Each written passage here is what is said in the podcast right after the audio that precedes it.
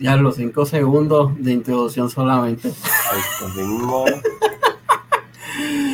Mano, saludos, bienvenido. Episodio 92. El 92, papá. Juernes. Digo, oye, sí, Juernes, Juernes. Juernes. Juernes con Guille Salvaje. Este, saludo a todo el mundo. Bienvenido nuevamente. Estoy hoy perdido completamente, pero me preparé para el invitado, que no importa. Cande, ¿qué es la que hay? Aquí nada, aquí, este, todo bien, papi, pendiente a todos los que están ahí en el chat, saludo a todos, a Iron Mondrum, Cristian Guzmán, Fermín, a todos los que nos están viendo. Todos los que nos están viendo, recuérdense que la mejor manera de apoyar este proyecto y todos los proyectos de YouTube o Facebook, like que a usted le gusta, la mejor manera es darle subscribe, darle like y compartirlo. Es la mejor manera que hay para apoyar todo el creador de contenido. Seamos nosotros, sea que a usted le guste. Pero este programa y todos los programas son cortesía de kiraboutique.com, kiraboutique en Instagram. Ropa de traje de baño, de mujer, gimnasio, de este para niñas también, de todo un poco, Kira Boutique, ah, accesorios unisex. Pin Seeker by Brenda, los mejores productos y la mejor consultora de Pure Romance en todo Puerto Rico, Brenda. Consiguiera en Instagram y en Facebook, como Pin Seeker by Brenda. ¿Y lo que te gusta a ti, Cande? El cuadrito, el rey del cuadro, en Canovanas y Carolina, el mejor cuadrito en todo Puerto Rico. Primero con morcilla, guineo, batata, mojito, pique. Y hoy no me escucho robótico. No, gracias a Dios. Ni con eco. No. Oye, pero déjanos de hacer esperar mucho más al invitado. Es el hombre con las batatas más famosas en todo YouTube. El programador, productor, director, de casi el 90% del contenido podcastero que, que, sale en Puerto Rico. Yo creo que los únicos dos podcasts que salen de Puerto Rico que no produce es el de Jan. Ah, está bien, de nosotros este sale de afuera. Gabriel Nieves, saludos Gaby. Saludos, pues más, tú sabes, metiéndole duro en el 2020 ahora continuando en el 2021. Hay que romper el internet. No, mano. Gracias por invitarme, de verdad, súper. De verdad que agradezco la invitación y vamos a pasar un rato chévere. El caballo, gracias por estar aquí con nosotros, aquí, hermano. Aquí Miri dice que si no son batatas de comer, que no le gustan. Este Gabriel, la, patata, la patata lo vas a tener que abrir un Instagram porque ya cogieron vida. No, papi, OnlyFans. Y esa es verdad. Te voy a tener que monetizar las patatas, sacarle algo a eso. Exacto. Oye, primero que nada, ya lo que linda esa taza de Baby Yoda. Ah, me la regalaron de Navidad. Está bien nítida. Primero que nada, maestro Gabriel Nieves, muchas gracias por aceptar la invitación. Claro. Súper honrado nosotros de tenerte aquí. Yo voy a empezar por el chiste de las batatas. Eso salió de la hora machorra, fue, ¿verdad? De la hora machorra. Este, eh, lo, que pasa es que eh, yo tengo la consola y yo estoy dándole la espalda al show. Entonces, cuando yo me pongo nervioso, se empezó a mover las piernas. Entonces, ellos empezaron a ver las batatas que se comprimían. Y, de ahí para adelante se jodió la cosa. Porque las cogieron. Bueno, un episodio, creo que hablaron como 20 minutos de las, de las batatas. No, no solo eso, después, Bali por Instagram chavando. Chicho le dio retweet. Este, Maceta también te jodió con eso. Y un montón de arte, empezaron a hacer arte y dibujándome hasta la que me enviaron de Navidad, que hicieron el pesebre. Ahí, el, que yo era el bebé Jesús con las patatas grandes. no, están pasados. Oye, yo mencioné una exageración, ¿verdad? Pues ni tan exageración. De que el 90% del contenido de podcast sale de tu estudio. No estoy tan lejos porque la gran mayoría sale de pues tu estudio. Eh, ahora mismo estamos haciendo, déjame decirlo porque así lo está la hora machorra, siempre el lunes, hablando pop, hablando a 24 frames. Eh, eh, Druxila con Muriendo de Bella. los dinosaurios de las redes con Junior Álvarez y Braulio Castillo. Erika Michael Talks y Sara Pastor tiene uno que se llama Nunca es tarde si la bicha es buena. Todo eso se está haciendo ahora mismo allí. Son, ¿qué? Ocho. Ocho productos eh, puertorriqueños que se están haciendo allí. No todos son podcast y videos. Hay algunos que son podcast solamente y otros que son videos solamente. y adicional a eso, tú tienes Programación para exacto, educativo y todo.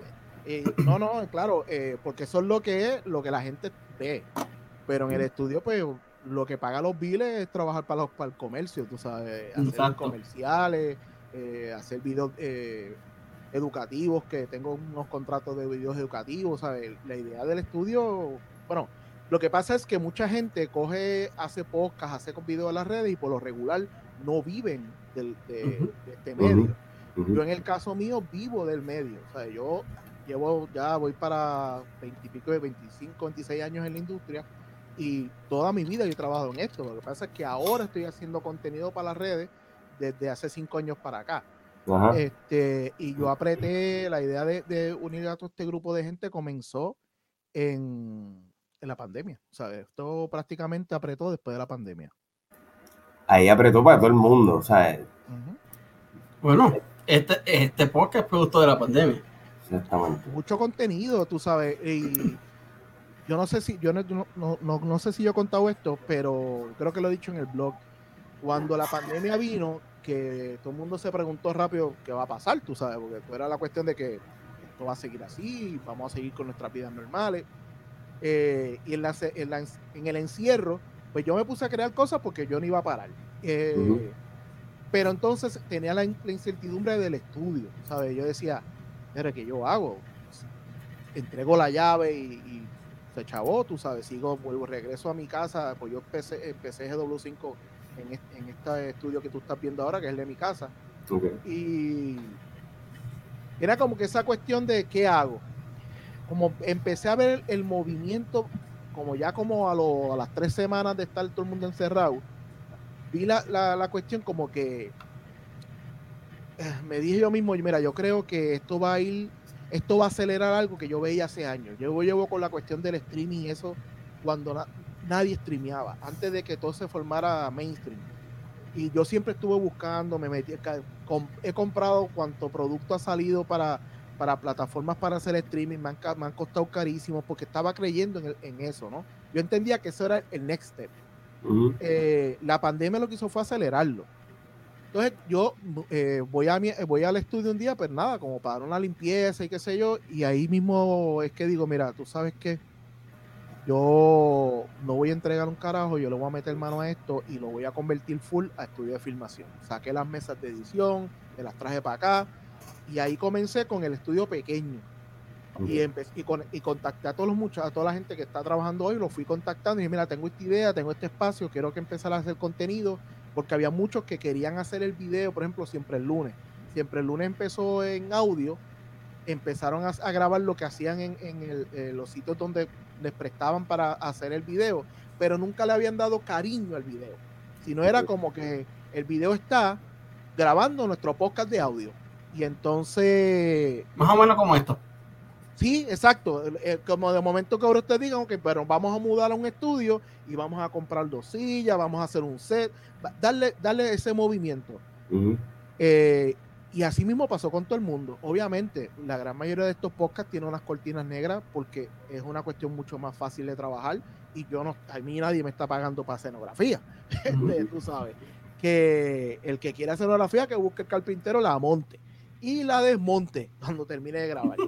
este y, y mano, una, un grupo llegó a, eh, llegó a otro y hasta el momento pues somos ocho producciones que se están haciendo allí y no son mías todas, solamente yo tengo dos, dos mías. Bueno, y ahora se añade una, una número nueve que es Intelecto, que es el proyecto nuevo de Slide. De Slide.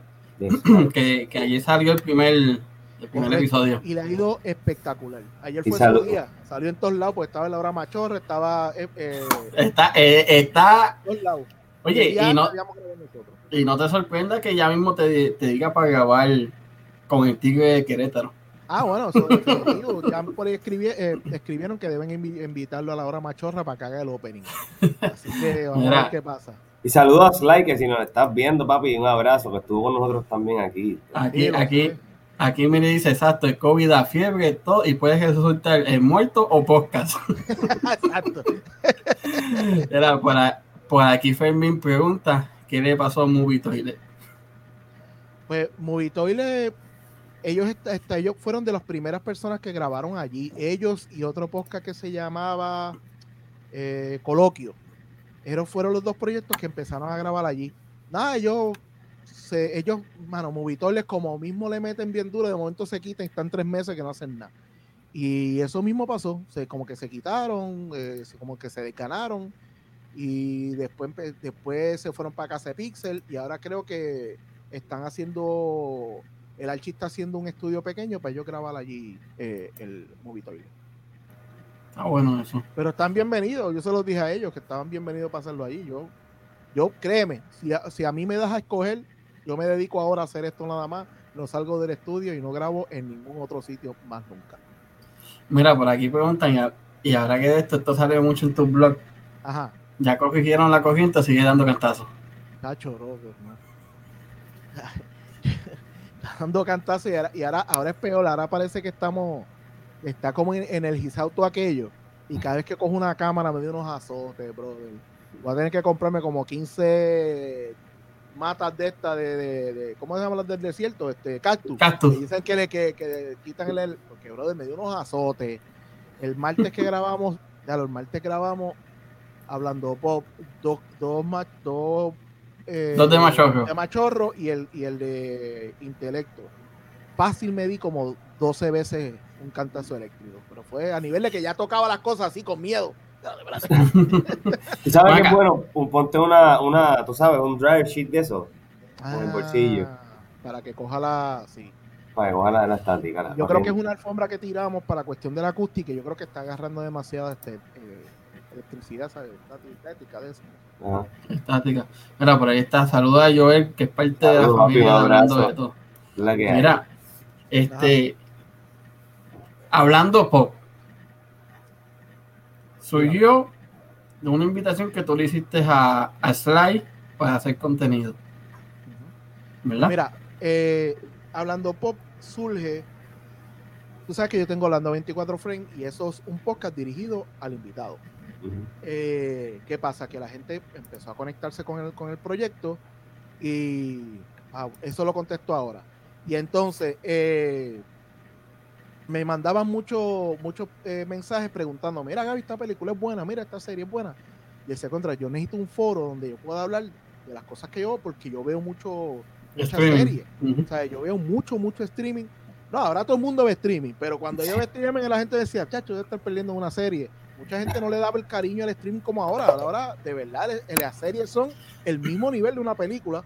Ya no es como antes, que era como que, ah, sí, el que va para televisión, ni los actores. Sí, no, es una prioridad ahora. Ok, contesto las dos preguntas, voy. Pues entonces, eh, resulta que eh, la y yo nos vemos en Dominiqueños 3, en Dominiqueños 3, no, no se ha hecho, Dominiqueños 2. Y entonces nos sentamos juntos y la película fue tan mala que estuvimos jodiendo toda la película.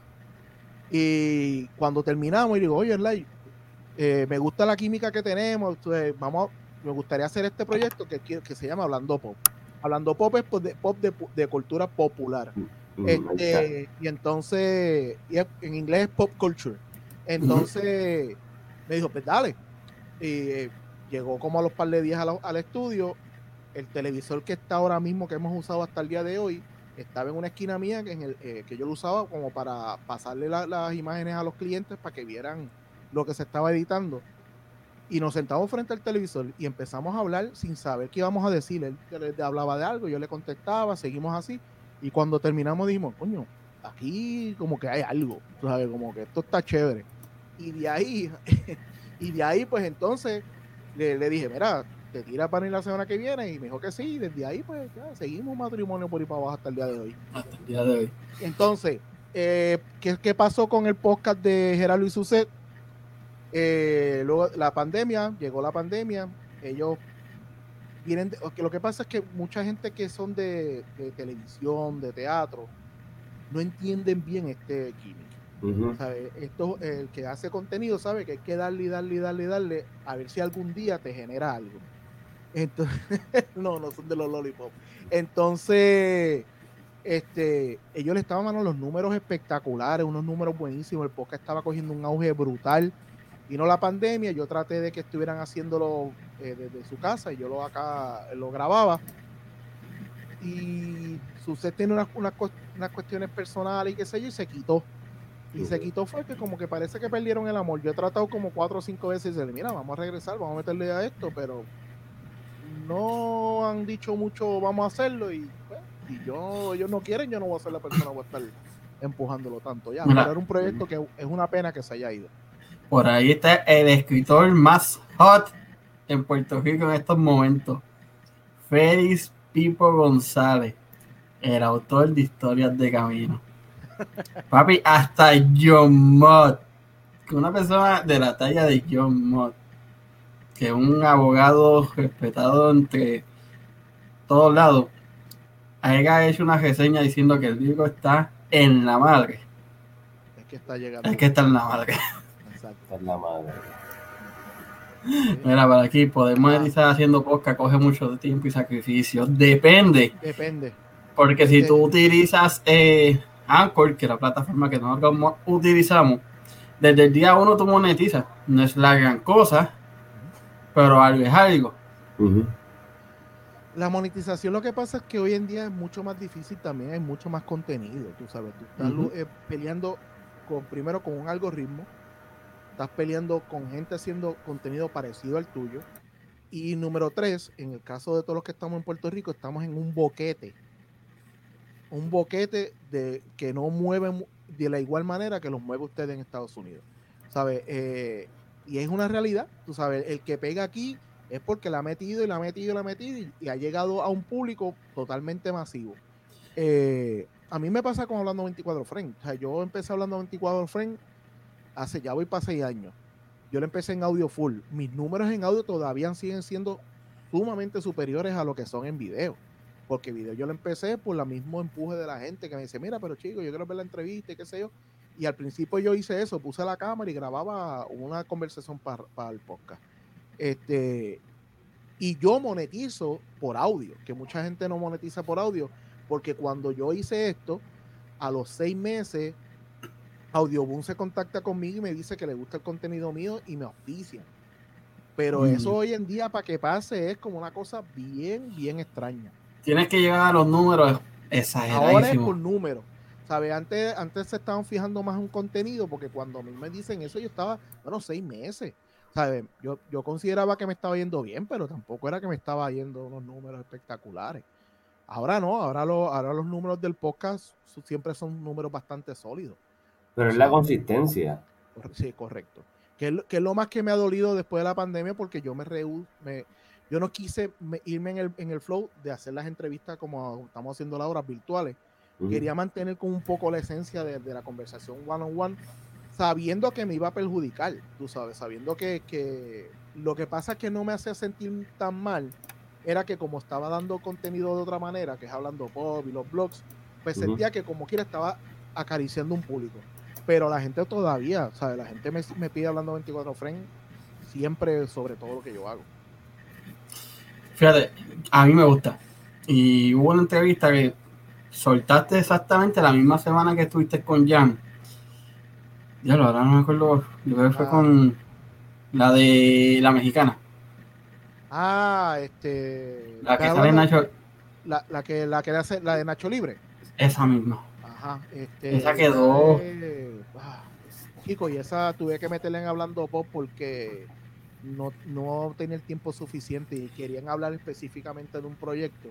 Y fue, esa fue, esa llegó. Sí, del proyecto que iba a salir por, por pantalla por pantalla, que fue lo de Navidad. Este, obviamente se me cayó el nombre de esa niña. Este, no, a mí se me olvidó también. vamos a buscar Nacho Libre y aquí sale. sí, pero fue ese y, y para colmo esa semana tuviste dos. Sí. Con dos artistas, porque también tuviste a la muchacha puertorriqueña que está pegada en Netflix. Y, Colchado. Que al que le ha ido bien es a, a, Franco, no sé si saben quién es Franco, que hace no. también, que le entrevistó y terminaron de novio ese, ah, salió, salió de show. ese, salió, ese, salió con doble paga. La paga de, de, los plays. Entonces yo la entrevisté virtual y a las dos semanas estuvo un mes aquí en Puerto Rico. sí, es como que en serio. Fíjate, eh, yo he escuchado a Jack Black teniendo conversaciones en español. Ahí que Jimmy dice, Nacho Libre, estaría cool que tú tuvieses a Jack Black en 24. Muchacho, papi. Ay, Está duro. No, no, tú sabes, a mí la gente me dice. Feri, Feri puso aquí, Ana de la Reguera. Ana, de la Reguera, gracias, porque me tardé aquí dos años en buscar. Ana, de la Reguera. Eh, este, mano, y una chulería de persona, bro. A veces la gente piensa que mientras más grande la estrella eh, son peores y realmente los que son son los que están abajo. Como, como el que todavía, el, que lleva cinco navidades esperando que te diga que sí. Ya, lo cabrón. Sí. A Mauri, bendito. No, y que me dijo que sí la primera vez, pero después de eso no sé qué pasó, perdió el teléfono o algo así, porque. Mira, por ahí. Oye, espérate, dame un break, este, Gaby. Sí, dale. Cande, pide disculpas, pide disculpas. Perdóname, tu chica fiel, ¿verdad? Eh, ayer dije algo que a lo mejor no te caía bien, pero. Los Packers te callaron la boca, Cande. Pero cuando jugaron. No, los Packers están en los cuatro. Está bien, pues que es para ahora. Acuérdate que el show era para esta semana, papi. Lo que Mira, aquí Mire dice, basado en su experiencia, que es lo más que está llamando al público. Pues mira, eh, si vamos a hablar de engagement, eh, lo que está ya, eh, la línea que está haciendo que la gente más se una son los grupos de joda.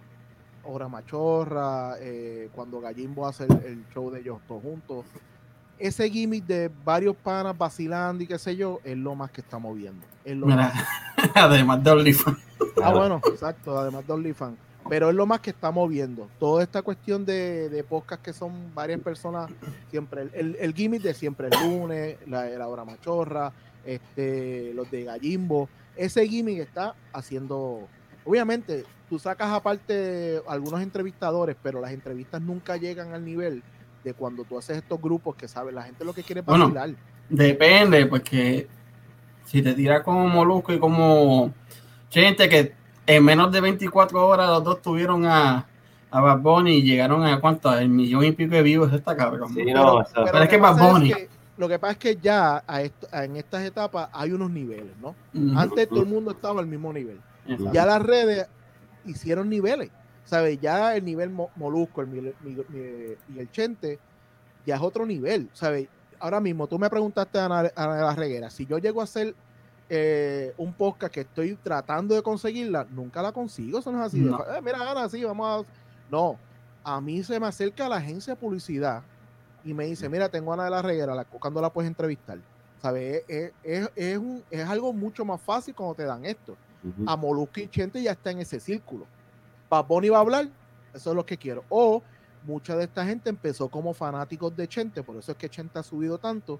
Y Chente era la figura que ellos veían en Facebook, pues, perdón, en YouTube. Y, ellos vinieron, pegaron en la música y se acuerdan de quién era la persona y, van a donde, donde Chente. Exacto. Eh, Molusco, obviamente, Molusco lo que pasa es que viene, es una figura de radio. Es una figura de radio, viene, llega la pandemia, él estaba y, es, y es polémico y apretó y él está buscando el clic. Tú sabes, él, eh, porque a mí no me matan las entrevistas de Molusco? Porque eh, las entrevistas de Molusco se está buscando un momento para que se vaya viral. Todo el tiempo están buscando algo que yo pregunte, que yo diga, que esto se jodió, esto se va a ir viral. El famoso clickbait. Exacto. Gente entró al grupo de el reggaetón es lo que deja, vamos a entrevistar cualquier persona que tenga un, un, beat. Y tú puedes entrar a ese grupo. A mí, me, a mí me han llamado montones de reggaetoneros para que los entrevistara. Pero yo no me quiero meter en, ese, en, esa, en esa línea. No es, no es que sea malo.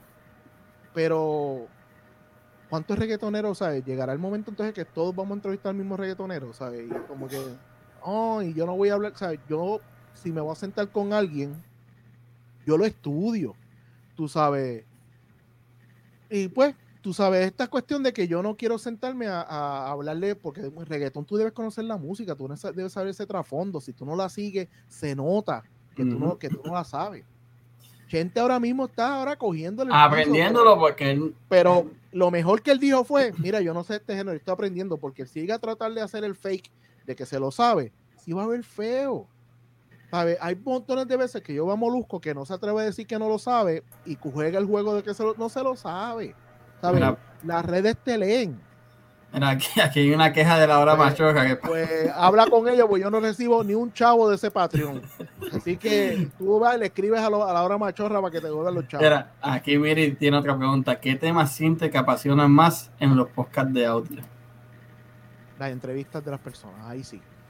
En audio se, se van más virales. Sí, sí, cuando, bueno, te lo digo, ¿sabes? Yo puedo dar ejemplos de números si tú quieres, porque en audio yo puedo hacer una entrevista y yo tengo 30 mil downloads.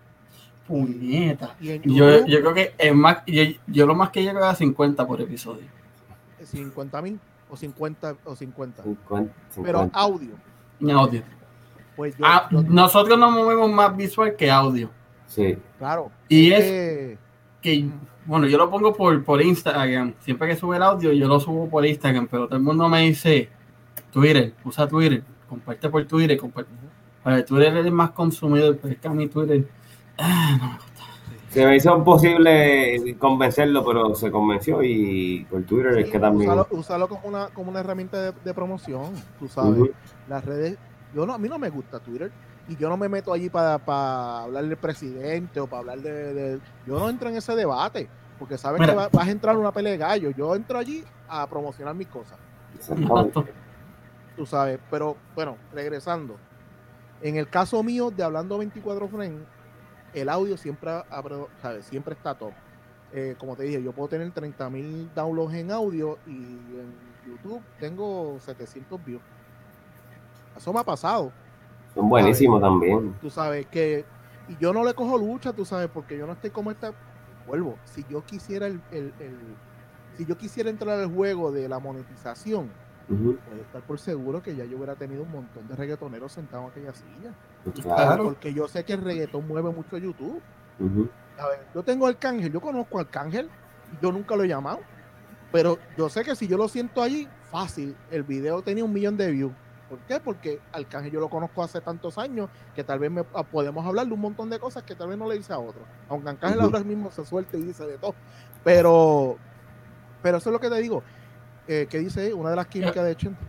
Es, que es, eso. Es que, es, que, es que lo que iba a decir ahorita, la gente de los medios de televisión y radio no entienden, jugaron el juego de la televisión, que era verte correcto, eh, nunca, ver, nunca, nunca decir nada mal, que no saliera un chisme, porque si salía entonces te podía perjudicar la carrera.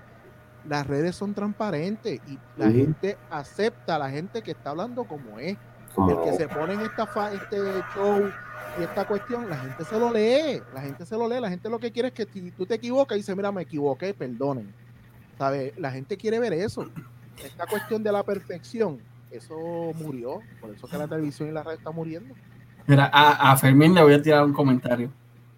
Próximamente viene un proyecto nuevo, se va a llamar El Desahogo. Te invito para que te desahogues todo lo que quieras. Porque créeme que son muchos los que tienen esa misma queja de Sí, sí, sí. Pero también, este, tienes que entender el punto de Molusco.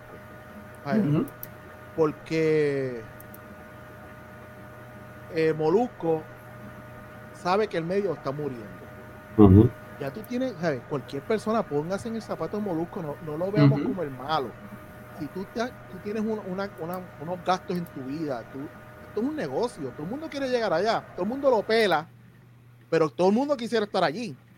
O sea, todo el mundo quisiera estar allá de alto, ok, que eres arrogante, eso es lo que lo ha llevado a él, la arrogancia, el, el, la, el tirarle el comentario fuera de lugar. Hay gente que, quiere, que puede jugar ese juego. Yo lo quiero jugar, yo, yo, yo escuchaba su programa hasta que las peleas cada vez eran más. Y cogieron de las peleas fueran su su punchline. Con Ali.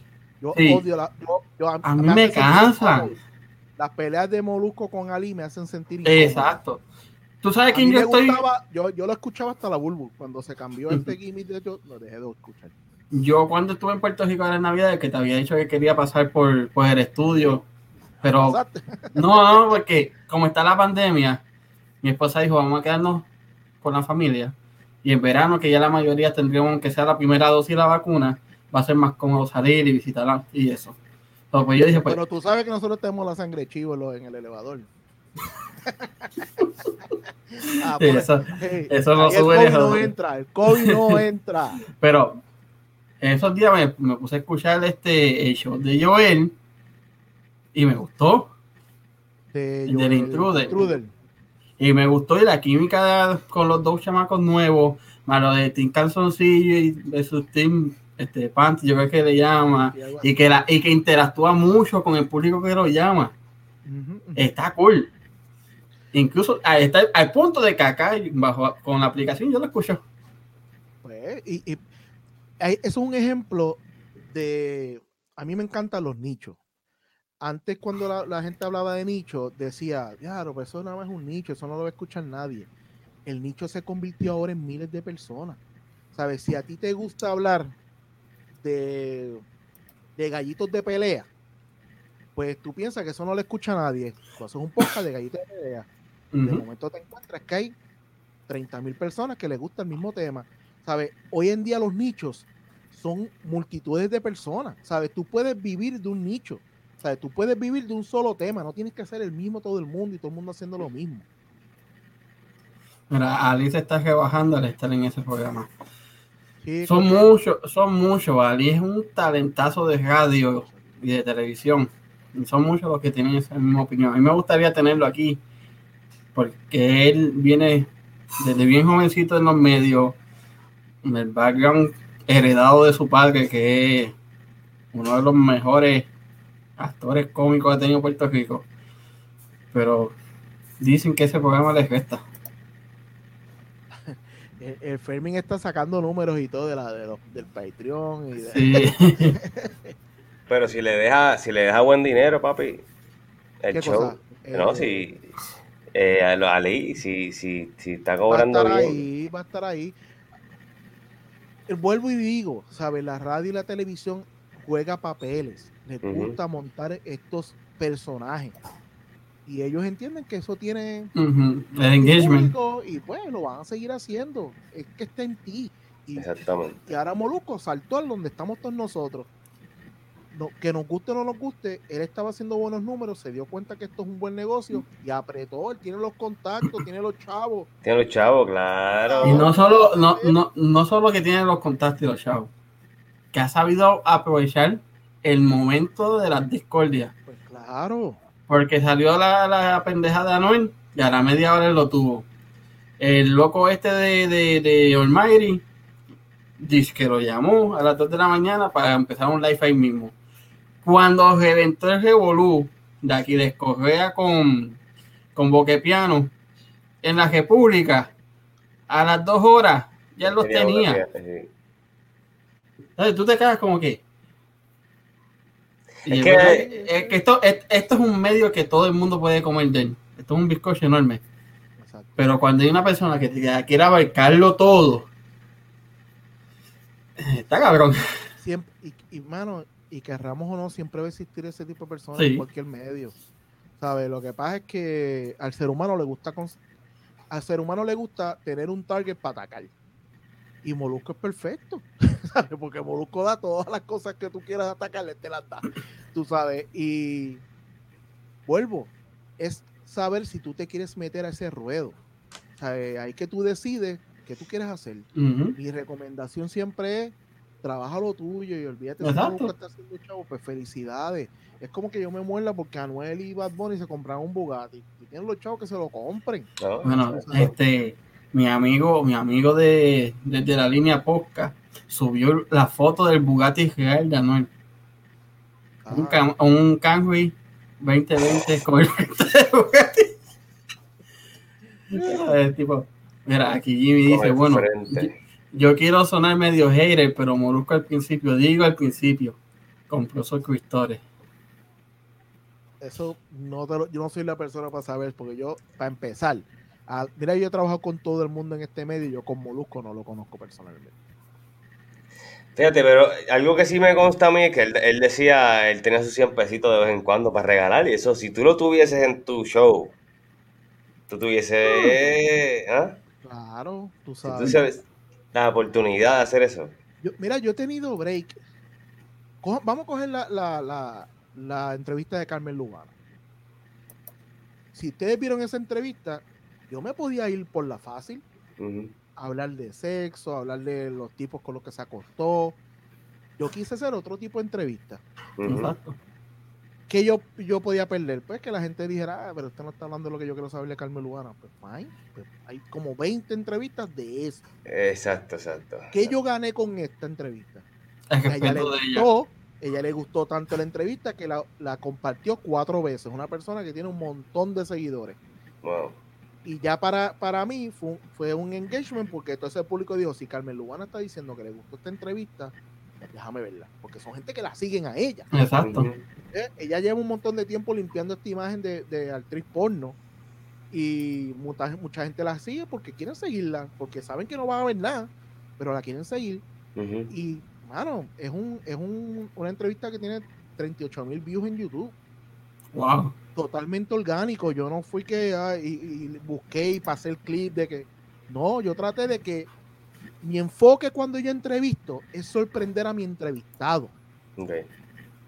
Y tratar de hacer la mejor entrevista posible. Y tú no sabes cuando viene. Si ustedes han visto la entrevista o han visto otras entrevistas, me ha pasado en varias ocasiones que el entre, eh, la persona que estoy entrevistando dice: ¿Dónde tú eh, sacaste eso? ¿Dónde? Para mí, ese es el jackpot. Para mí, yo logro eso y para mí yo me siento que tengo, fíjate, 100 mil eh, views en el video, aunque consiga mil. Porque yo, yo estoy, estoy tratando de hacer entrevistas que la persona se sienta bien en, en cogerla y compartirla. Exacto. Y decir, mira, esta, esta entrevista que me hicieron es bien buena, si la quieres ver. acuérdate que lo que nosotros estamos subiendo a las redes se queda hasta que el servidor de YouTube explote. Así. Eso es lo que yo estaba diciendo tú estás tratando de dejar un, legado. Antes no, antes se acordaban cuando iban a la tumba tuya a ponerte una florecita. Pero ahora tú te quedas ahí dando vueltas después que te vayas de este mundo. Exactamente. Y para mí. Mira, el mejor ejemplo, el mejor ejemplo, mi pana Girito. Exacto. Todavía los videos Todavía, cogiendo miles de views. Tú sabes, y yo pienso que eso es algo que tú debes enfocarte a mí me encanta que mucha gente tenga el podcast y esto como un, como un hobby, porque les quita la presión, ¿sabes? Les quita la presión, acuérdate, todo el mundo quiere ganar dinero, pero cuando viene el dinero vienen otras responsabilidades y otros compromisos. Entonces, de verdad tú tienes que estar haciendo esto porque te gusta, porque cuando venga el dinero, continúes haciéndolo porque te gusta. No por la cuestión greedy de, ay, yo quiero más, yo quiero más, yo quiero más. Es, es mi opinión, tú sabes. Claro, tenemos que vivir, tenemos que ganar y queremos que, que, sea en cierta manera un negocio. Pero siempre, uno tiene la, idea de que esto puede llegar a ser un income extra en algún momento. Claro, brother. Y fabuloso. Y, si con el tiempo uno puede vivir de esta mierda, pues amén. Fabuloso. ¿Qué, es lo mejor del mundo que sentarse y hablar mierda con un par de panas? Y que te den chavos por eso, papi. Eso es casi el paraíso. Ese es el paraíso, si es el paraíso, no el paraíso que... Claro. Entonces, yo, y ahí que voy, tú sabes, yo por eso es que tú tienes que siempre entrar a esto haciéndolo porque quieres hacer el contenido, quieres divertirte.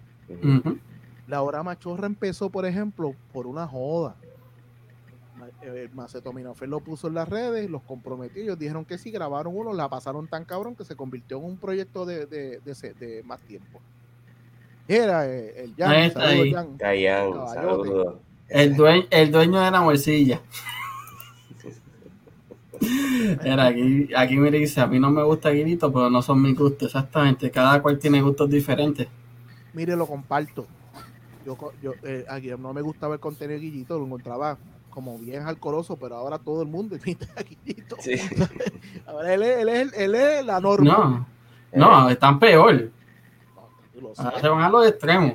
Lo sé, lo sé. Porque no hace mucho explotó el chamaquito este que en Miami empezó a brincarle encima de la patrulla. ¿Cuál es la necesidad de buscarte un lío innecesariamente por, por irte viral en las redes? Clics y, y clics, ¿ves eso? Clics. Y en Estados Unidos es más nasty, tú lo sabes, los americanos están más nasty. No, están así. En Estados Unidos están que quieren toser los lo, John Paul que se llama el pájaro este este, este Jack Paul el, que ahora es boxeador también exacto Jake Paul, obviamente Jake Paul, porque todo el mundo quiere tener el millón y quiere tener la casa y los carros y allá como genera porque allá se genera Este, cuando te, pero tú sabes lo que tú tienes que hacer para generar hoy en día como esa gente. Tienes que tirarte helicóptero, tienes que hacer 20. Ay, no, mano, yo no estoy para eso. Tienes que pelear con Floyd Mayweather porque eso es lo próximo que va a hacer, chaval. Sí, brother, es como que, ¿sabes? Algo que a mí me preocupa de las redes. Tú sabes que hoy en, el punto de las redes la, la inmediatez. ¿Hasta cuánto vamos a poder llegar a tener esa inmediatez? ¿Hasta cuánto un creador de contenido tiene que llegar para, para llegar a su público? Tú sabes, porque tú tienes. Vamos, vamos, regresamos al patio. Chente y Molusco. Y para subir contenido tres veces al día.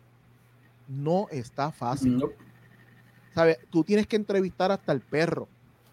Porque se te van a acabar, primero se te acaban los reggaetoneros. Porque hay muchos, pero llegará el momento que se te acaban. Sí, así es. Tienes que estar constantemente velando la guira de que hay un problema para llamarlo. Molusco llamó a Chicho, pero Chicho no quiso ir tú sabes, me sigue. que, ¿Hasta cuándo, brother? Eso debe ser agobiante. O sea, yo hacer un, producir un, podcast semanalmente me consume tiempo. Imagínate todos los días, brother, todos los días buscando a quién hablar y sentarte y no tener tiempo para prepararte y empezar a, preguntar estupideces para ver cuál pega. Eso es un montón de, eso hablar un montón de mierda. Eso sí, sí hablar brother, Tú sabes, y es como que Ay, y, una vida. Y buscar ideas para los episodios. No, brother, eso está demasiado, demasiado. Yo, yo no ve, no, yo no, no, yo, no, eh, yo no he vuelto a ver a Chente desde esta corrida de ahora que le está metiendo bien duro, pero estoy loco por hablar con él. Porque decirle, Chente, ¿cómo tú puedes, brother, ahora mismo? Tú no te sientes cansado. Porque eso tiene que agotar. Chente no es un nene. No, pues Chente, está picando la cuarta década. Por eso, brother, ¿sabes? Es duro, ¿sabes? Por eso es que yo, yo, yo prefiero crear ahora contenido de otra gente, porque eventualmente yo me tengo que salir de aquí. O sea, yo no puedo estar toda la vida hablando porque uno se pone viejo y hay que decir, bueno, hasta aquí llegué porque me voy al medio ridículo. este, la ventaja, la ventaja sería que tú crees por otra gente y tú sigas haciendo el negocio que te es, Eso es lo que yo digo. La ventaja tuya como productor es que proyectos vienen y van todo el tiempo. Se te fue Movie y te llegaron 5 o 6 más. Se te fue el de Suset, te llegaron dos más. Exacto. Y, y según la gente siga viendo el contenido que tú vas produciendo, vas abriendo puertas. Ese, ese, ese, es mi ese es mi gol. Y si tú ves mi, lo que yo quiero hacer es que la gente sepa que GW5 existe y lo he logrado. En menos de medio año, la gran mayoría de la gente conoce la compañía. Antes me conocían a mí, pero no conocían la compañía. Y yo creo que ese era mi gol, que la gente sepa que GW5 es una compañía que hace este tipo de contenido. Y me está funcionando, tú sabes, me está funcionando, pero le tengo que meter duro. Esto no es un, trabajo. O sea, ahora mismo yo acabo con ahorita con usted yo tengo que ponerme a meditar por un cliente. Mira, una de tus competencias. ¿Quién, quién, quién? Ceso Sin Tabú, el hombre que, que se va a los puños con siempre el lunes por el número uno en Puerto Rico. este, este el manazo de la casa, Francis. Y, y otra cosa, brother. Eh, yo sé que lo dijiste por vacilón, pero no, mano, no vean a la gente, a los que están haciendo contenido, no lo vean como competencia. Ah, si no, hay algo, si hay algo que deben aprender del reggaetón, es la colaboración. Yo pienso que cross promotion. ahora mismo yo me grabé ahorita diciendo que venía para acá. Mm, exactamente. Eh, yo si tú eres moldera diría, no, no, espérate, que el público. No. Si mientras más creamos en, en este producto que son los posts, el contenido para las redes, y nos veamos más unidos, más nos vamos a ver para atraer un público que quiere, que quiere auspiciar. El cliente, vamos, las marcas, van a ver un, medio más estable y no van a dejar de ver como que son un montón de gente pasando la cool, sino de que ahí pueden decir, mira, yo creo que podemos meternos aquí, tú sabes, que las marcas tienen que aprender que no pueden ahora ellos imponer qué quieren hacer, sino que la marca se tiene que adaptar a nuestro contenido. Eso es un juego que nunca había pasado. Mira, este, qué entrevistón con Gaby, muchachos, gracias. Y nosotros no hemos ni hecho preguntas porque no hay que hacerla. Esto, esto se ha ido solo. Esto es, sí. Yo hablo, yo. No, pero No, no, pero- buenísimo. pero- De- de- Pero no, no de esto, porque es como tú dices, en verdad, yo lo dije, yo lo dije por, por dar un ejemplo. Pero aquí, nosotros hemos tenido, yo al principio, antes de que Cande se decidiera, yo busqué podcast de otros países. Buscando la manera de, inter- en forma de intercambio, abrirnos puertas. Ujú. Es que Y a mí me escuchan, a mí me escuchan en Chile. Sí. Yo creo que como el 4%, 5 o 6% de mis seguidores es Chile. Pues, Igual el otro 3 o 4% es Uruguay, que son los dos podcasts que yo invité extranjeros. Tuvimos una muchacha salsera colombiana, una nena con un talentazo. Argentina. Tuvimos un boricua que llegó y tiene un público de Argentina. Ah, eh, no, este, exacto, Pocho Pocho, Ah, creador Pocho de Pocho. contenido argentino. El 70% de los views de esa entrevista son de Argentina. Y de ahí para abajo, este, hay, hay personas que nos siguen viendo. Como este Giselle, que es una de nuestras seguidoras, hace tiempo no, no la vemos, que siempre está, casi todos los episodios está, y si no está en el live, viene tarde. que voy, eh, te creas una comunidad. Exacto. ¿Sabes? Ya tú, ya tú estás, ya tú conoces a tu audiencia. Eh, en Hablando Pop eh, pasa, yo tengo unas personas que ya eh, nos conocemos de hablarnos un poquito más allá, tú sabes, mira cómo está tu esposo, cómo es tal cosa, este, el trabajo, ¿sabes?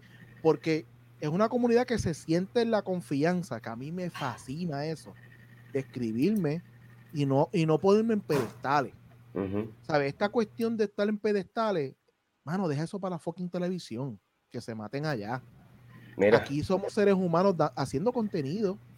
Y, y de hecho, hasta la gente, da hombre quesito, la gente yo está viendo eh, no hace mucho uno de los shows de ustedes, este, el público es diferente, este, dentro del mismo, dentro de tu mismo este público, tienes diferentes personas que ven, tú, tú sabes lo que te quiero decir, y eso es bien grande, ¿tú me entiendes? Eso es lo mejor que puede pasar. ¿Tú sabes Sabe. cuántas colaboraciones nosotros no tenemos con, con Sexo Sin Tabú? Hemos, este- hemos tenido como cinco ya. Mira, y no papi, hemos Cansamos porque se- dan buenísimas. pero te estoy hablando de gente que le decía a Sly, papi, aquí no puedes hablar malo, eso es allá en el otro lado, que esto con lo otro, as- hasta de allá, hasta en esa, tú sabes, que gente que ve los dos lados, pero entienden y, y- y valoran lo que ustedes hacen, porque Mano, si tú me preguntas a mí qué, qué es lo más que me gusta, es esta cuestión de poder conocer. Vamos, si esto no existiera, ustedes y yo no estaríamos hablando nunca. ¿Sabes? Ustedes viven bien lejos de donde yo estoy, no había manera de cruzarnos. Ujú. ¿Sabes? Qué fucking maravilloso es poder tener una conversación de una hora, hora y pico con gente que tal vez tú nunca hubieras tenido la oportunidad de hablarlo. Si tú te sorprendieras, las, las, las entrevistas que más a mí me matan son gente que la gente no conoce, porque todo el mundo tiene una historia. La gente dice, ah, es que la vida es una película.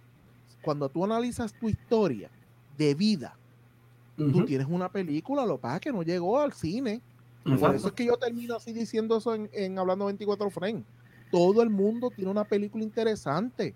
Lo que pasa es que tú no la entiendes como interesante porque la estás viviendo. Exactamente. Pero cuando otra persona la ve, dice, diablo, brother. Por eso es ¿Y que los blogs pegan tanto.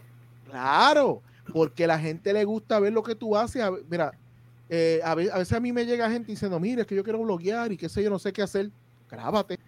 Eso es. No hay que hacer un script, no hay que hacer un libreto, no hay que decir qué hay que hacer. Grábate. Eso Tú es sabes, todo. eso es todo. Y aprende a hacer un storytelling. A que el que lo ve sepa que está viendo. Que te equivoques. Mira, me acabo de equivocar. Ahora mismo ya me dijo que me fui en negro. Al final no puse el, el cierre de mi blog. Pues ok, se me fue, se me olvidó. Sea, tú no puedes coger estas cosas y decir, oh, Dios mío. O sea, yo aprendí a desintox- des- desintoxicarme de lo que había aprendido en la universidad. Yo vengo del Ujú. me- el miedo, el medio de la perfección, de que todo tiene que quedar perfecto, todo tiene que estar. Y, y- y las redes lo que, me, lo que me dijeron fue: si te estás muy perfecto, no te quiero. Así mismo es porque la gente se identifica. Es- La- Ahora- es- exacto. El canal es como tu casa y la casa se respeta. así mismo es. Eso es verdad, eso mismo es. Mira, aquí pone Dolly, no llega el celuloide. Es que así que yo termino la, la en hablando 24 frames, yo le digo, toda vida es una película, la diferencia es que no todas llegan al celuloide. Y es eso, mano. ¿Sabes? Si yo me siento un día a hablar con cualquiera de ustedes, de usted me cuenta su historia de vida, estoy seguro que voy a estar impresionado de la historia de vida. Lo que pasa es que otra, una gente la cuenta y otros no. Exacto. ¿Sabes? Y mucha gente piensa que tú llegaste. Ah, pum, apareciste ahí. Ah, mira, te está haciendo podcast ahora. En mi caso, yo llevo veintipico años de carrera haciendo eh, filmación. Yo no estaba filmando el otro día que me compré una cámara. Que tú estás viendo mi contenido ahora. Ah, esos son otros 20 pesos. ¿Cómo se llama la, la, la, cámara que tú te compraste no hace mucho que cuesta 300 pesos? Que es un palito la, así. El La Osmo. El Osmo. La El DJI, de. DJI. Papá, yo quiero esa madre. Mira, aquí, aquí se solicita se solicita poner tan malo que es eso, a veces ser perfeccionista, lo que hace que uno nunca arranque. Eso es el problema mí, que. Mira, sin mentirte, en la semana a mí me pueden escribir como una seis o siete veces preguntándome cómo empieza. Ah, no, y es un cliché. Grabándote y grabándote. Empieza. O sea, si tú empiezas, no, porque yo estoy esperando que me caiga la Lumix, no sé qué caramba, la- el Zoom, no sé qué diatre para empezar. No vas a empezar nunca porque esas son las trabas que te estás poniendo porque tienes miedo. El miedo lo que ayuda es a la creación. Cuando tú dejes de tener miedo, es que estás en el comfort zone. O sea, tienes que tener miedo constantemente para retarte, para que tu vida tenga un propósito. Cuando tú dejas de tener propósito, te mueres para el carajo. Mira, ¿Sabes? La vida es un propósito. aquí Miri dice, tú sabes que, que es lo bueno del podcast, que a veces tú sientes que a nadie comparte tu opinión, pero cuando lo llevas a un podcast mínimo, 10 piensan de la misma manera y 10 te odian. Así es. Así. Esos son los nichos, lo que te decía los nichos. La gente piensa que, que- que los nichos son un poquito de gente. Los podcasts lo que han hecho que ese nicho sea gigantesco, brother. Mira, aquí Fermín dice que el podcast nuevo de Sly está bueno. Y es verdad, Y, sí, y apretó. intelecto está bueno. Lo jodí y me hizo caso. Ahora, ahora, Sly, yo sé que tú estás viendo esto. Tienes que traer al tigre manso de Querétaro a podcast. Nacho, todo el mundo se la ha pedido. Lo que que él, no, él no- él no dice el secreto que termina asfixiado.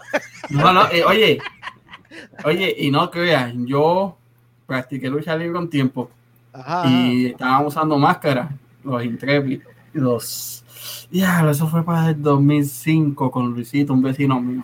Éramos dos torres de más de seis pies. Como Teníamos potencial según la gente de la ajá, lucha que nos practicaba. Papi, por 15 minutos corriendo de un lado a otro en el ring, parecían un mes de cardio. Muchachos, yo sé cómo pueden. Comiendo esa máscara ahí, muchachos, deja eso. Eso sí. Después Mm. ahí termina barata. Cuando Mira. ese personaje. A- Antes, antes de que sigamos, espérate, que estamos. Yo te pregunto, de esas entrevistas que tú has tenido, aunque no te las has hecho, estas preguntas simples y básicas, Ajá. la más dura, ¿cuál es? Para ti. Ok.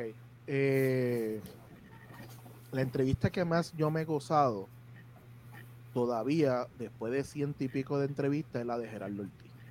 Gerardo Ortiz es el de Gerardo Suset. El Ok. podcast Gerardo Suset. ¿Por qué? Bueno, duró dos podcasts. Eh, a mí me encanta que me cuenten tu historia como si estuviera viendo una película.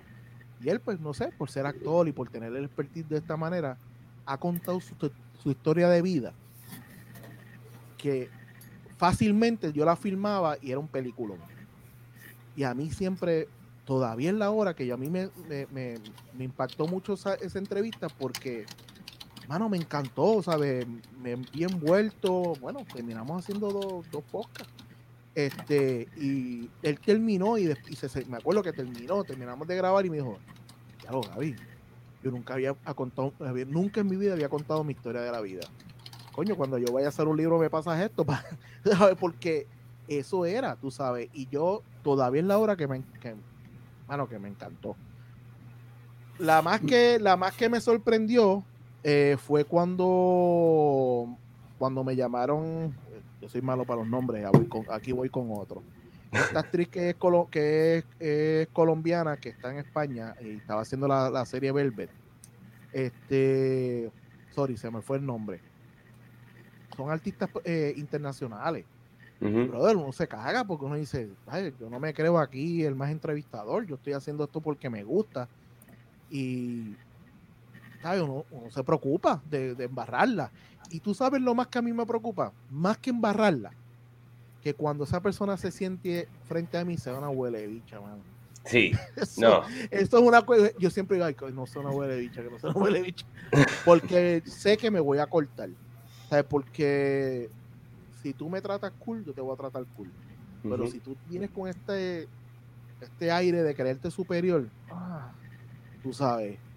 Y también, eh, no sé si es la, en la misma línea de la pregunta, pero también tuve esta actriz dominicana, se me olvidó, sale, sale en la, en la, creo que sale en la, la película, ¿cuál Creo que es la de Osuna. Este, la de qué León era. No, que León, eh, sí. Algo de León. Yo entrevisté ese día a la dominicana y a la mexicana. El mismo día. Wow. Y, mano, es una presión. Entonces me dicen, no, mira, que ella, ¿sabes? No le gustan. Y las dos se quedaron, ¿sabes? Tenía 20 minutos con cada uno. Y las dos casi llegaron a la hora.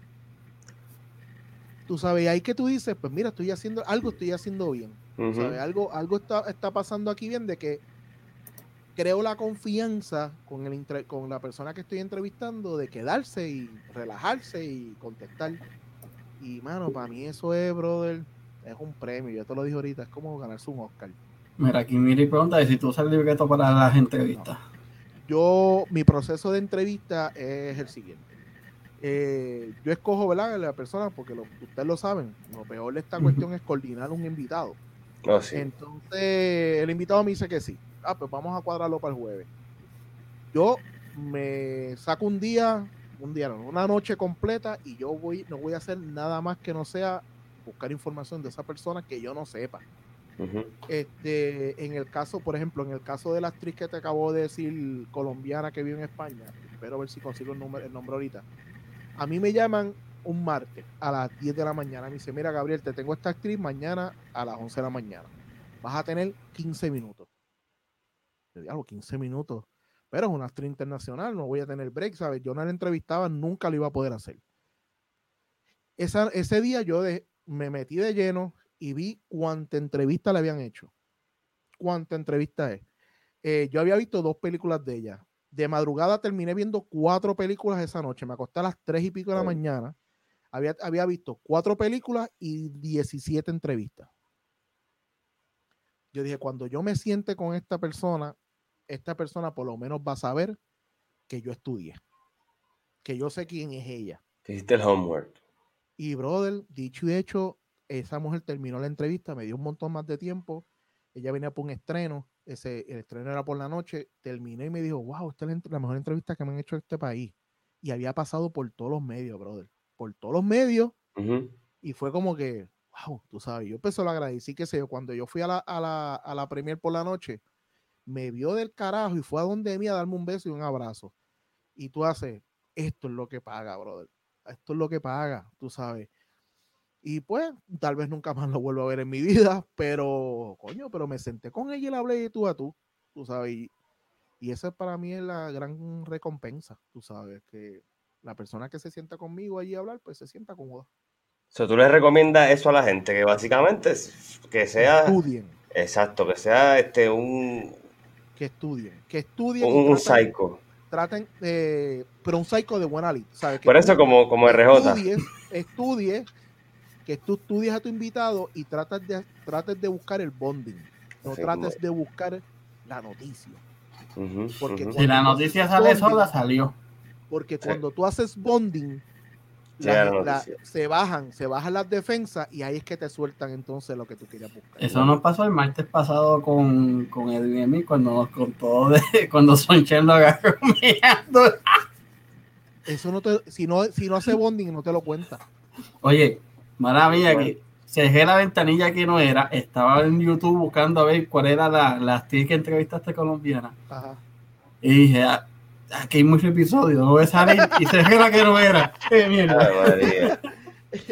Mira, aquí Fermín pregunta quién fue el peor invitado de tu podcast. Wow, el peor. El peor, el que nunca llegó. Uy, uy, uy. No lo voy a tirar en medio porque quiero entrevistarlo, pero. Coño, ¿a quién yo te puedo decir? Ya lo voy a, voy a, voy a, yo creo que voy a contestar como los que sacan un disco.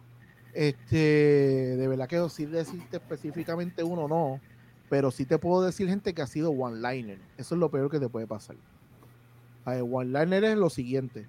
Y yo vine con este libreto y no me salgo. No, peor, brother. Que tú le dices, Manny, cuéntame entonces cómo fue tu carrera, o sea, cómo tú empezaste. Yo empecé la música porque me gustaba. nada más. Y se te queda mirando como que next question, ¿sabes? Como que next. Y tú, ah, sí, yo me acuerdo de una entrevista así que. Este, y brother, es duro, es duro. Entonces, por eso es que viene el estudio. Porque yo siempre tengo la libreta para llenar hueco. Y las cosas que yo más o menos, yo tengo una, una, yo las marco con X las que quiero sacar de la conversación. Pero muchas veces esa conversación corre su tiene su propia vida, tú sabes. Este, y entonces, pues, ahí es que viene la cuestión de que los one-liners te matan, te matan una conversación porque sacar una conversación de alguien que te dice sí, no, sí, me gustó, ¿sabes? no es fácil. Estoy buscándote la actriz porque no nos vamos a ir de aquí sin decir el nombre. Mira, y, y esa pregunta que hiciste que, que te puso en aprieto, ¿la has hecho? No, nunca la he buscado. Y las he tenido, ¿sabes? Por ejemplo, darte un ejemplo de, de algo que yo no haría. Eh, tengo a Natalia Rivera. Yo no le voy a preguntar pues, sino ni por sus escándalos sexuales, ni por sus escándalos de los novios. Yo nunca me iría para ese lado. Para eso está la Comay, este, todos esos programas están ahí. Lo mío es tu carrera profesional. Yo no te tengo que preguntar a ti cuántos amantes tú tuviste, si tú eres lesbiana, si eres gay, si te gusta coger por aquí, si te gusta coger por allá. Eso es para tu cama. ¿Sabes? Mi, mi, interés grande de, la conversación es que la gente sepa cómo tú eres el cantante que eres hoy en día y qué tuviste que pasar o Vive el que no haya visto esa conversación con Mude, que vaya ahora y la busque, bro. Esa conversación está espectacular. Ese hombre me contó todo lo que tuvo que hacer para ser quien es hoy en día el Mude. Acuérdate que la gente ve el éxito, pero no ve el proceso. Y eso es lo que está cabrón. Lo chulo de la vida es el proceso, no el éxito. Porque cuando el éxito ya llegaste a donde está, es ese proceso, brother. Eso es lo que está fuera de liga. ¿Te acuerdas cuando hacíamos los, hablando news? Oye, aquí Geoco pregunta cuál sería ese tipo invitado en tu bucket list. Ah, eso es fácil. Eh, yo quiero tener al director este, Jacobo Morales. No, papi, ese es duro. Oye, esa es la persona que yo quiero tener ahí. Y yo creo que fue con, con Jan en Diray que tú mencionaste. Que mucha gente tiene a todo el mundo, menos a estos actores de acá arriba. Y mencionaste a él, mencionaste dos más. Y después me estabas mencionando algo de, de, de Shori Castro que me perdí un poquito porque estaba teniendo una conversación con mi esposa ahí mismo también.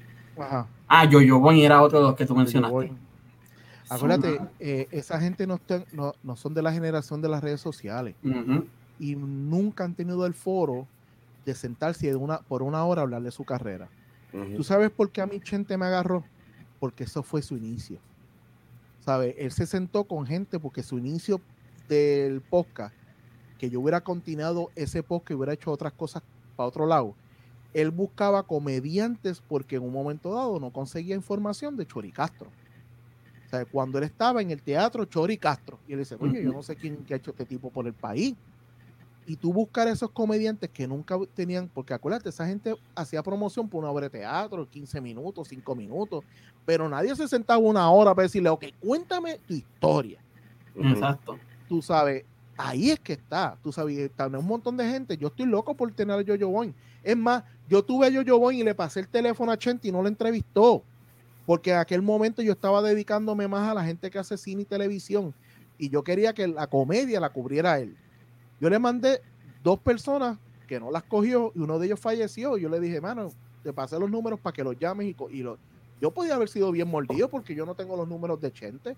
Pero el número de Jojo Boy yo se lo envié por texto y yo no he tenido yo yo en mi programa.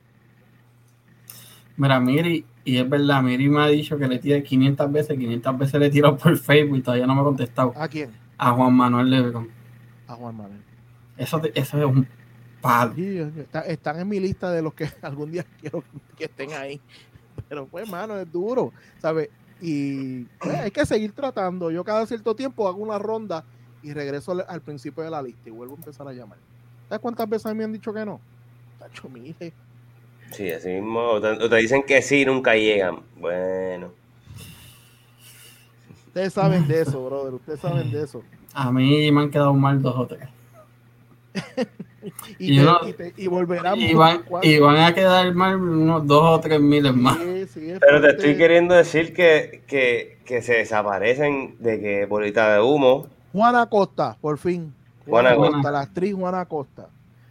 porque esa, esa, para ese mismo tiempo yo tuve a Cici Fleitas, que es la de la de Don Francisco. Este, la rubia alta. La rubia alta. Sí. yo he tenido gente que ha llegado por el sacrificio, brother, que me, me llaman y me la llevan. Son gente que jamás y nunca me hubieran contestado un, un email. Mira que si entrevistaste a Víctor Alicia. No, este, he trabajado con Víctor 500 mil veces. Cada vez que grabamos, me dice, sí, Gaby, vamos esta semana. Todavía estoy esperando la semana que llegue. este, y pues, hermano, yo no lo puedo, no los puedo culpar. Eh, yo, mira, yo he trabajado con todas las figuras del país. Entonces, ¿qué pasa? Hay sitios y hay sitios. Yo no tengo la cara de lechuga si yo estoy filmando un comercial y está, qué sé yo, Zuli Díaz, que es una actriz de este país. Yo no tengo la cara de decirle, mira, Zuli, tengo un podcast para que vayas para el No puedo, brother, no está en mí. Es más que la conozca. Y he perdido 20 oportunidades. ¿Cuándo yo puedo hacer un approach así? Cuando llevamos un, por ejemplo, estoy en una obra que nos estamos viendo fin de semana otro fin de semana, como al tercer fin de semana, en una conversación random que empecemos a hablar y me pregunte qué estoy haciendo, y ah, yo estoy haciendo esto, pues, by the way, tengo un podcast, me encantaría que estuvieras en el mismo. Ok. Un ejemplo, yo hice una obra donde estaba Druxila. Me iba a ahogar. donde estaba Druxila y nos, hablábamos todos los días, qué sé yo. y le digo, mira, eh, Druxy, yo quiero entrevistarte para mi podcast, pero no quiero a Druxila. Yo quiero a Nelson. No, muchacho, yo nunca he hecho una entrevista como Nelson, no sé qué, bla, bla, bla. Está bien, hermano, cuando estés preparado y la quieres hacer, cool. Pasa un año. Nos volvemos a ver otro proyecto.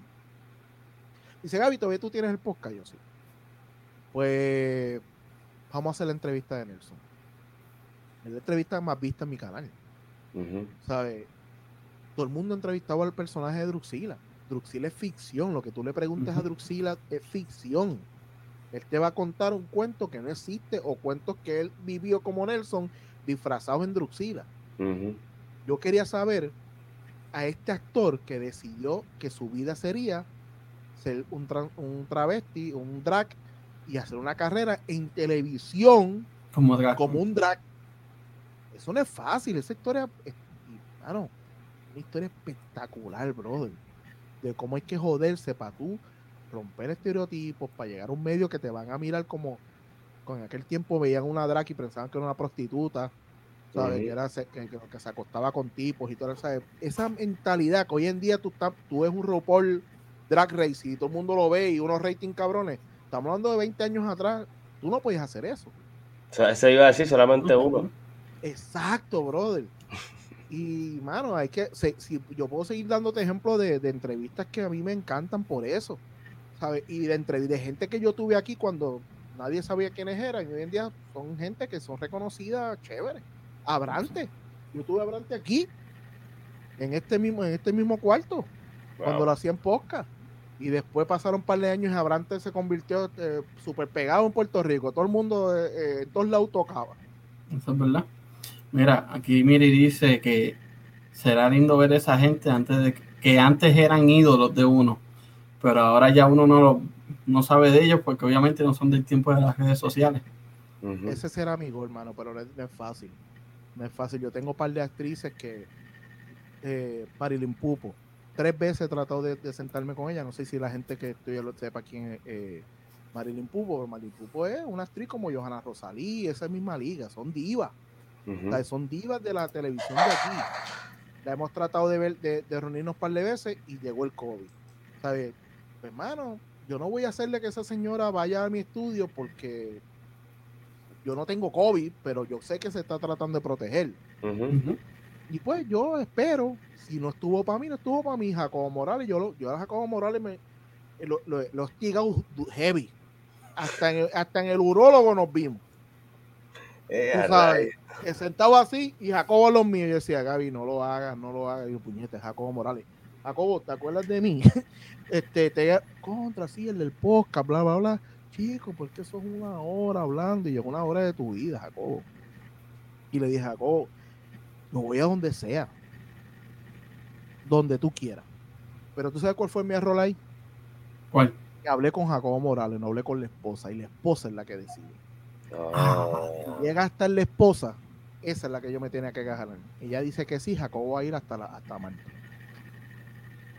Pero no me, ha tocado, hablar con la esposa. Él tiene, él tiene, un historión de vida. Si yo hago, yo hago hablando 24 frames, ¿sabes? Que es de gente que hace cine. Ese fue el inicio de este podcast. No voy a tener a Jacobo, que era el cineasta que había en el país, porque no había más nadie prácticamente.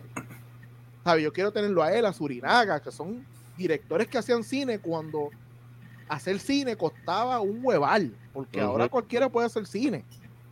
Pero en aquellos tiempos había que tener un billete para perderlo, porque sabía que no lo ibas a recuperar. Votado. Mira, aquí Miri dice que a ella le gustan las colaboraciones internacionales por el mero, mero hecho de que todo es nuevo y la curiosidad llama mucho. Totalmente de acuerdo.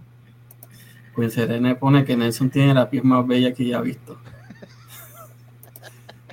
y tremenda persona, tremenda persona. De verdad que sí, de verdad que sí. Una chulería de persona. Alex y Nelson son dos, dos dragas que han hecho mucho por ese mundo. Mismo. Eh, aquí hay alguien que no ha visto el último episodio de Una Semana con Gaby. Sí, exacto. Eh, sí, Chicho Rodríguez renunció a la hora machorra. Este, quiero, vamos a hablar un momentito de eso. Dale, zúmbalo. Realmente Chicho se iba a ir. Eh, es cómico la cuestión porque grabamos, él, se iba, él se reunió con nosotros cuando se grabó el primer episodio de este 2021. Y él iba a llegar a la reunión y decirle, mira muchachos, yo me voy, qué sé yo, bla, bla, bla, este, esta es mi decisión. Y los muchachos lo convencen de hacer ese episodio. Contra, chicos, que sí espera hasta, danos, danos enero, porque el público no le hemos dado nada y de momento llegamos y ahora tú te vas, lo va a sentir como que le va a golpear. Y él dice, pues ok, pues lo que hacemos es que hago enero y en febrero me voy. Y pasa el comentario de la policía, hablaron del tema del tiroteo en la, eh, eh, cerca del aeropuerto. Y Scar tiene una experiencia con la policía totalmente diferente a la que nosotros hemos tenido y tú también tienes que ponerte los zapatos a la gente porque es bien fácil tú juzgar sin haber vivido la experiencia de esa persona. Oscar, sí, un momento dado tuvo, malas, tuvo unas malas decisiones y vendía marihuana en un punto. Se buscó un caso. ¿Y qué, cuál fue su experiencia? Que le tumbaran puertas, lo encañonaran, lo humillaran. Y sabemos que cuando pasan esas cosas, pues suelen pasar algunas. No estoy hablando que todo el mundo es igual, pero esa fue su experiencia. Y él habla en base a su experiencia. ¿Cuál fue su error? Que generalizó. Tú no puedes generalizar. Pues tú estás diciendo que todo el mundo es igual. De Chicho, para, para tratar de salvar esa conversación, dijo, ahora mismo no me acuerdo qué fue, y la gente de la página de la policía utilizó eso y quién, a quién dio? A Chicho, que es el más conocido. Obviamente, eso fue un target para Chicho decir, trate, no, esto es una bandera roja, yo no me quiero quemar de esta manera, el programa va brutal, no es un, es un programa que está dejando, les está dejando hasta dinero, pero volvemos, cuando tú haces esto porque te gusta, no importan los chavos, tú tomas la decisión y sabes qué rumbo tú quieres caminar. Y la gente está equivocada, que están haciendo tanto, están haciendo lo otro. Mira, tú tienes ahora mismo en el Patreon, tú tienes la potestad de no seguir pagándolo. Mira, nadie te, te, está encañonando a ti para que diga, no, tú tienes que pagar ese Patreon. No lo pagues tú lo pagas porque quieres tener el contenido. Es algo que la gente de la, por ejemplo, de la televisión no entiende. ah, que yo no voy a estar mendigando que me paguen. Tú no estás mendigando, tú le estás diciendo a la gente, yo te voy a dar este contenido, vale tanto, ¿lo quieres ver? ¿No lo quieres ver? Fine. Exacto. Tú sabes que es una cuestión de ponerte en zapatos, ¿sabes? Las redes tampoco pueden pensar que nosotros estamos aquí para buscar rating, porque para empezar no hay rating. No lo hay. Aquí tú haces contenido por fun. Si nosotros estuviéramos buscando rating ahora mismo, estaremos estarían tratando de buscarme cuatro paños eh, sucios para sacarlo afuera. Mira, a mí me llegó el email ese famoso de que te tengo hackeado, voy a tirar fotos de no sé qué día. Y yo, y yo, con ganas de escribirle, loco, tira la foto que me gustaría verla. el que no es condenado no tiene miedo. Pero entonces hay un montón de gente que tiene cosas en sus vidas que no quieren demostrar y se proyectan con otro. Mira, Chicho decidió irse, fine. Laura Machorra, si tiene futuro o no tiene futuro, nadie lo sabe, nadie, nadie tiene esta visión para saber el futuro y la obra machona puede continuar, ¿sabes? No es, es un, era un gimmick chévere, ok, pues ok, ahora puede ser un gimmick diferente con otra gente. Exacto. No, a Sly le quedó, le quedó con esta semana. Ahora mismo Sly estaba allí, no fue que se fue planeado, él estaba allí porque habíamos grabado hablando pop antes. A mitad de podcast le dijeron, mete, siéntate aquí. Y, se sentó y Sly es Sly.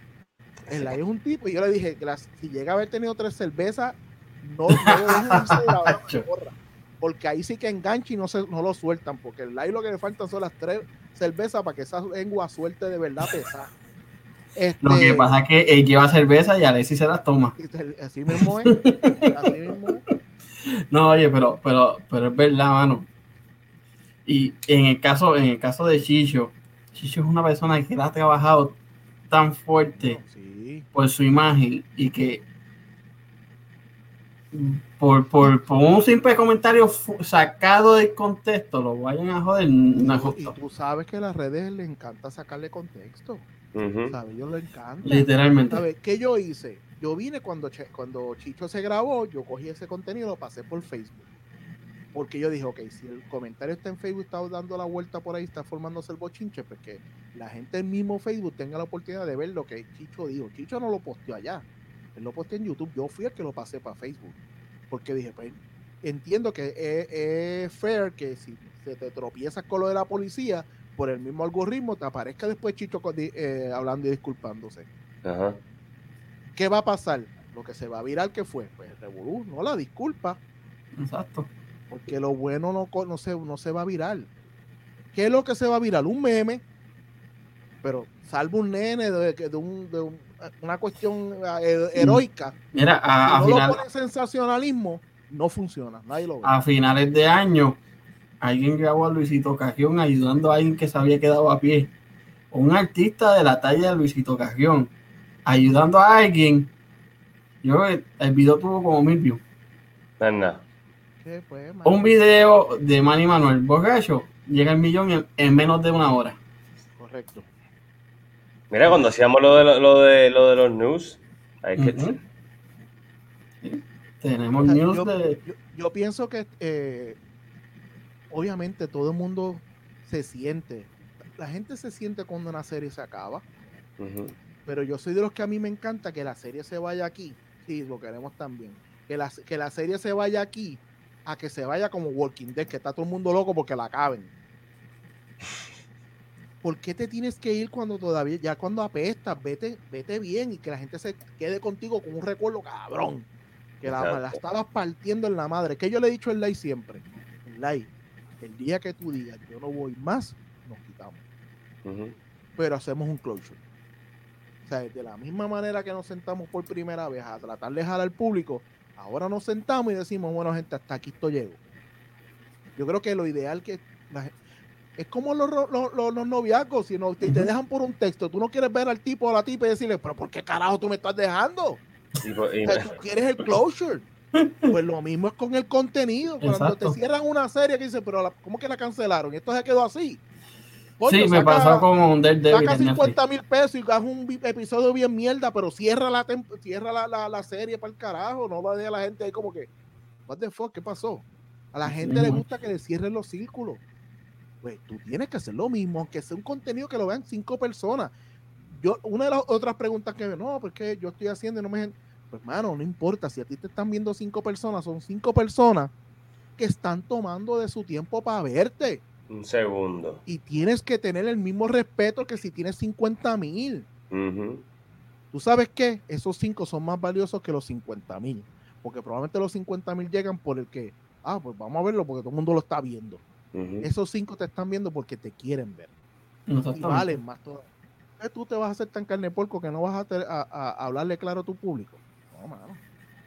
Mira, aquí, aquí Joco está diciendo que tires a, a faldas arrogantes que se pintan de humildes.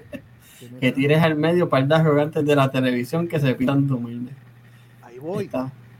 Ese nunca ha sido mi foro, brother. Yo puedo hacer ahora mismo, yo tengo, ahora, tú lo dijo y ya me, salieron en la mente como cinco personas.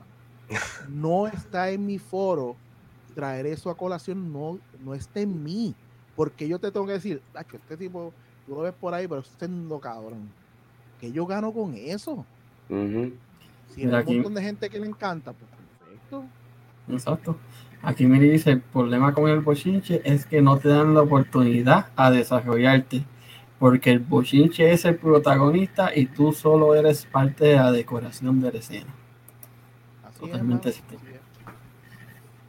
Bueno, me callo, por si acaso quieren preguntarme algo, yo sé que yo sigo hablando. ¿quieres preguntarle algo más? No, no, papi, yo, yo, yo no. También. No, mira, este, yo creo pues yo mismo me hago las preguntas y las contesto, yo estoy cabrón. no, mano, pero, Acho, yo creo que, que este, este podcast lo vamos a hacer, este episodio lo vamos a dejar aquí dándote las gracias. Estuvo buenísimo, hermano. Mil gracias por aceptar la invitación. Agradecido a ustedes, hermano. Y tú sabes, yo soy loco hablando, ya lo viste. Me llaman y nos sentamos. A mí lo que me tienen que dar es un, me tienen que dar un pie forzado. Yo sigo por ahí, me tienen que dar una pescosa para que me calle. Vamos para otro, vamos para otro, pronto. Ya, ya, otro episodio pronto. Se fue, mira, hora y, hora y, media, y de verdad que yo siempre estoy diciendo. Papi, yo siempre, yo siempre estoy diciendo, papi, ya corta, corta. A, a, a los 55 minutos, Calde está. Y mira que. Corta, sí. Pero. Papi, pero y, no, mira. Eh, no deje, Candel casi no pudo hablar porque no. No, por eso te digo, no, yo estoy aquí. Estamos bien, no, pero, estamos bien. Pero agradecido, muchachos, de verdad, súper agradecido. Este, un saludo a toda la audiencia de, de, su podcast, de verdad, y cuando ustedes quieran, estamos a mejor disposición. ¿Cómo la gente les puede conseguir en las redes sociales? Canal de YouTube, Facebook, Instagram, Twitter, OnlyFans, ah, Pantheon. hablando a 24 Frames está en todas las redes sociales, eh, GW5 de igual manera. Hablando Pop está en Instagram y todos los programas están en la página de Hablando a 24 Frames en YouTube y los podcasts, pues cada cual tiene su vida propia, pero todo está bajo hablando 24 frames, la gran mayoría de las cosas. Y pues sigan el contenido de toda la gente que está produciendo en GW5. Ya yo dije todos los nombres ahorita. Y si no lo, no lo no empezaste desde el principio, ahí fue que los dije, dale para atrás y búscate dale. dale para atrás al cassette para que vea lo que dijimos. De verdad, muchachos, súper agradecido. Aquí estamos a sus órdenes, bro, de lo que ustedes quieran. La pasamos brutal. Y como también yo dije al principio, la mejor manera de todo apoyar el contenido que nosotros creamos para ustedes es dándole like, suscribiéndote al canal, comentar y compartirlo con los seres cercanos a ti, que pueda hacer que a alguien también le guste el contenido igual que a ti.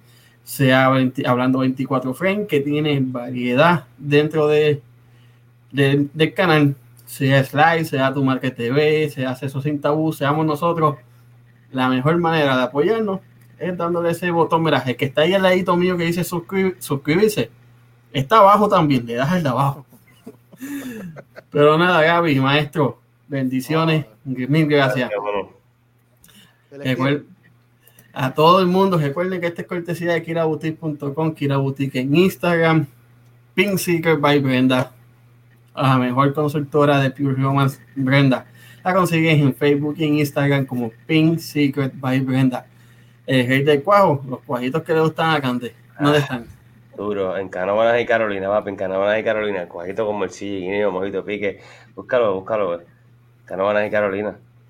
Y obviamente, a todos los que estuvieron, Queen Serene, Papi Tibe, Miri, que siempre está por ahí, sin falta, Norberto, este, Fermín, Rocco, Jimmy, tu madre, Dolly a todos, mil gracias y bendiciones. El martes venimos con una futura promesa de la salsa de nuestra hermana isla República Dominicana, Eniel Co. Venimos entrevistándolo. Un proyectito muy bueno, una salsa bien buena que viene por ahí. Así que a todos, saludos.